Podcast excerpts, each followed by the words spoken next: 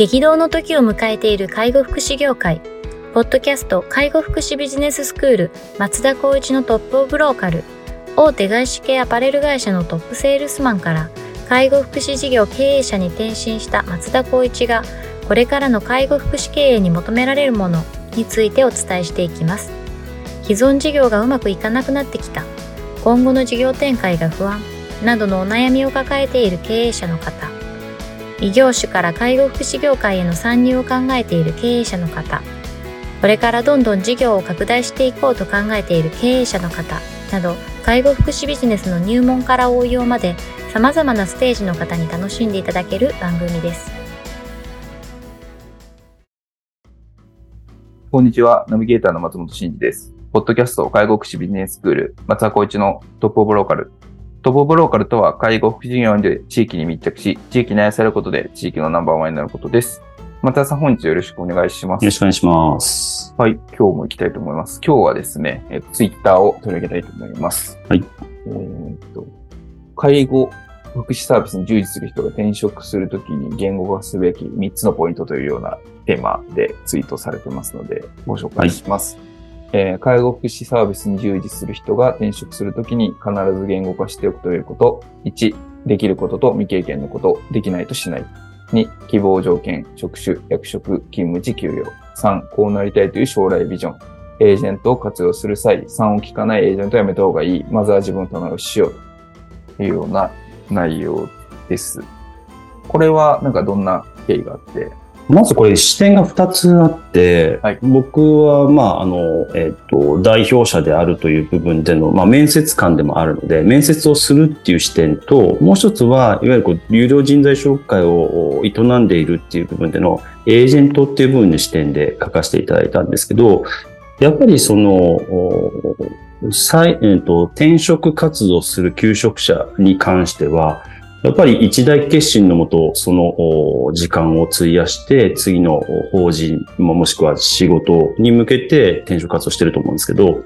そこで質問していく中で、やっぱりこう自分がどうしたいかとか、どういった役職、もしくは仕事をしたいかっていうのが、まあ面接だから緊張してるっていうのももしかしたらあるかもしれないんですけど、なかなか言えない子たちって多いなって思ってて、そうすると多分、まあいわゆる評価されるっていうこう認識だと思うんですよね、面接っていうのは。ってなると自分がやってきたことと、これからやりたいことっていうのを、まあ書面だけじゃなくて、口で喋れるように、やっぱ日頃から考えておくべきなんじゃないかなっていうところがあって、そうした場合にやっぱり最終的に僕はその先ほど説明があったように3番目にこう将来どうなりたいかっていうのを、まあ、介護福祉だけじゃないと思うんですよ。自分が今何歳で、今このポジションで、で、ゆくゆくはやっぱり3年後、5年後、10年後にはこうなりたいっていうのは考えるのってただだと思うし、それやっぱ口に出す、もしくは頭に入れておくことで絶対にその方向とかレールに乗ると僕は思ってるんですよね。そうなった時にそれを聞いた上で言えないってなると、ちょっとチャンス逃しちゃうんじゃないかなっていうところと、もう一方でエージェントっていう立場で言った時に、まあ私たち法人としてもエージェントを利用させてもらいながら、採用に至ったりとか、もしくは自分たちで有料人材紹介やりながらご提案するっていう立場になった時に、その人の、まあ、要するに自分の我が事だと考えて、やっぱ将来を考えた場合に、やっぱりどうしたいとか、将来どういうような形でやっていきたいみたいなことをやっぱ聞くことによって、その人がどんなポテンシャルを持ってるかっていうのがわかると思うから、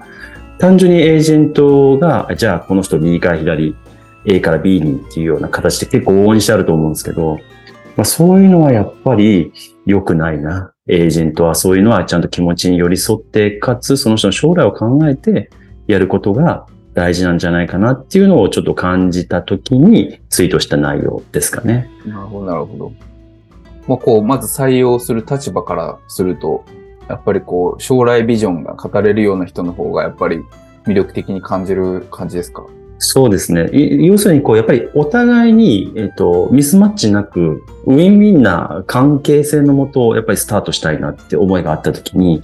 将来ビジョンが、私たち法人は A と考えてるのに、その方が B ってなってたら、やっぱそこに、いや、A だよっていうことは言えないなっていうところ。ただ A っていう魅力は伝えることによって、その方が A になる可能性はあると思うんですけど、でもやっぱ B って考えてるってことは、やっぱりそこに向けて自分の中での言動っていうのを日々、こう、なんだろう、繰り返してると思うので、そこは尊重してあげたいなってなると、そこに合った、マッチした法人、事業所、もしくは上長がいるようなところにお仕事された方がいいし、まあ、それがこう繰り返して、なかなかうまくいかないんだったら、結果的には自分でやるっていう選択肢もあるかなと思うんですけど、うん、まあ、そういった部分での棚卸しを自分でする中で、こう、壁打ちの相手的な形で面接したりとか、エージェントっていう立場でお話をしたりっていうのが、僕はなんか理想かな、みたいなことは思いますかね。なるほど、なるほど。まあ、その相手の魅力を感じるっていうところもあるけれども、うん、まあ、あのミスマッチが起こらないようにっていうところで、うん、まあ、将来ビジョンっていうのを、まあ、ちゃんと自分でも整理しておく必要があるし、うん、整理したものをちゃんと伝えるようにしないといけないというようなところですかね。そうですね。な、な、えっ、ー、と、ないとダメっていうわけではなくて、将来ビジョンないっていう人もいいと思うんですよね。ないっていうのは自分がやっぱりそこに法人に属して、その自分の仕事を全うするという方もいるので、それもまた、いわゆるビジョンかなと思うんですけど、やっぱり絶対に自分が小学校ちっちゃい頃から培って今の政治に至るまで、ぱ好きなことをやりたいことを必ずその時その時あったと思うんで、そういうのをやっぱ忘れずに、かつ今の自分に問いかけながら、このできることとか希望条件、どういうふうになりたい将来ビジョンは、まあ別にノートに書き留めておいても損はないよね、みたいなところかなと思ってます。うん、なるほど、なるほど。わかりました。あの、逆にこう、エージェントを使う、もし、あの、使うっていうこともそうですし、うん、エージェントの事業を営むっていう、まあ我々、そう、そうだと思うんですけれども、はい、そういう意味で言うと、その、求職者に対する将来ビジョンのヒアリングだったりとか、うん、まあそのヒアリングした内容をいかにこう事業さんにこううまく伝えてマッチングさせるかみたいなところについては、何か気をつけてらっしゃることありますか、そうですね。やはり、まあ、あの、求職者がやっぱり頼っているっていう環境の中で、できるだけその方の思いとかっていうのを言葉としてこうキャッチアップしなきゃいけないと。でその思いをこうキャッチした上で企業側にどこが合うかな、合わないかっていうところに関しても、できるだけやっぱりこう企業側の視点でいくと、もうすぐに欲しいとか、どういう人でも、まあ言葉ですけど、どういう人でもいいっていうようなところに関しては、なかなかそこに対して思いがある方を提案するっていうのは難しいなっていうのは正直ありますと。うん、ただ一方でそこを言葉をダラダラ話すんではなくて、ポイントポイントをつかみながら、最終的にはここがマッチすることが一番お互いにとっていいんじゃないかっていうような、取捨選択をするっていうことも、大前提やっぱりこう、時間と工数がかけられている中で、一番いい環境を、まあ、その方が、まあもちろん100%いい環境ってなかなかないと思うんで、自分でやっぱり作っていくっていうのは前提ですけど、そういったところではそのポイントをこうしっかりと見定めながらやっていくってことが大事かなっていうのは今現時点思ってますね。うんなるほどですね。結構そういうこの求職者のまあ将来ビジョンみたいなところ、まあこれは結構抽象度高くて捉えるところもそうな、難しいところがあるかもしれないですけど、うん、まあ、そもそもなんか希望条件だったりとか、うんうん、あの、できること、未経験のことみたいなのも把握せずに提案されるエージェントさんもいるんじゃないですか。いや、もうすごいいますよね。めちゃくちゃ勉強になるし、反面教師になると思うんだけど、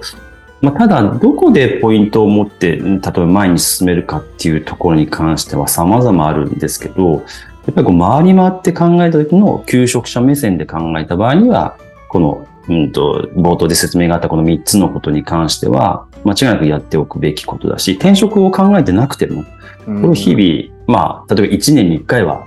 あと、アップデートするとかっていうのも大事かな。まあ、例えば、といわゆるこう雇用者の立場、要するに雇われる立場で考えた場合には、いつ何時何があるかわからないので、まあ、この辺はちゃんと言語化しとけば、自分の強み弱みはわかるかなと。で、まあ、この雇用主側、もしくはエージェントみたいなことを提案するような立場で考えた場合には、相手の側面に立って自分たちとのお互いの利益、もしくはメリットっていうところがいかにあるか。あと大事なのはやっぱデメリット。このできることと未経験のことっていうところのできないことの部分をできないとしないっていうことをやっぱり前提にしないと仕事はやっぱり01になると思いますから最初から未経験にあったことでもトライするっていう気持ちがあれば基本的にはどこでもマッチするような環境に自分自身はできるんじゃないかなっていうのは個人的に思ってますね。なるほど。この未経験イコールできないとする、できないとしてしまわないっていうところって結構そうですね。私やったことないんでできませんという方が多いって感じですか？そうですね。まあ今の風潮でいくと、ここはやっぱりしっかりできませんっていうことが正しいみたいな論調もあったりするんですけど、できないってなると、やっぱりこう採用されたいというふうな認識で面接、もしくはこう情報収集、共有するっていう中で、やっぱりもうマイナスに捉えられちゃうっていうことは正直言って致し方ないかなと。だとすれば言葉の、やっぱりその、なんだ、フレーズとか選択をちょっと間違えないにしてほしいなっていう。できないって言わないっていう。経験がないだけで、ただ、どういったことをやればいいですかとか、どういった経験を積むんですかとかっていうに逆に質問するっていうような形を、やっぱり僕は進めたいですね。うん、なるほどですね。まあ確かに、もともとできることだって未経験でできないのだったことであるはずですもんね。うん、なるほど、なるほど。わかりました。まあ、この転職するこの人の側面と、あとは転職を受け入れる人の側面と、うん、あとはこれをマッチングするエージェントの側面と、こう3つありますけれども、まあ3つすべてにおいてこの3つのポイントっていうのは非常に重要になりそうなやっぱりところなので。そうですね。しっかり整理をしていくことが重要そうですね。はい。はい。ありがとうございます。では、本日は以上させていただきます。ありがとうございました。ありがとうございました。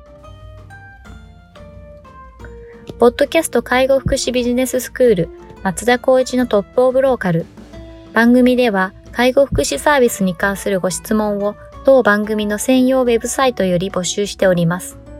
番組 URL よりサイトへアクセスし、質問のバナーから所定のフォームへ入力の上送信をお願いします。URL は http tol.sense カッコセンスハイフン world カッコワールド .com カッココムになります。皆様のご質問をお待ちしております。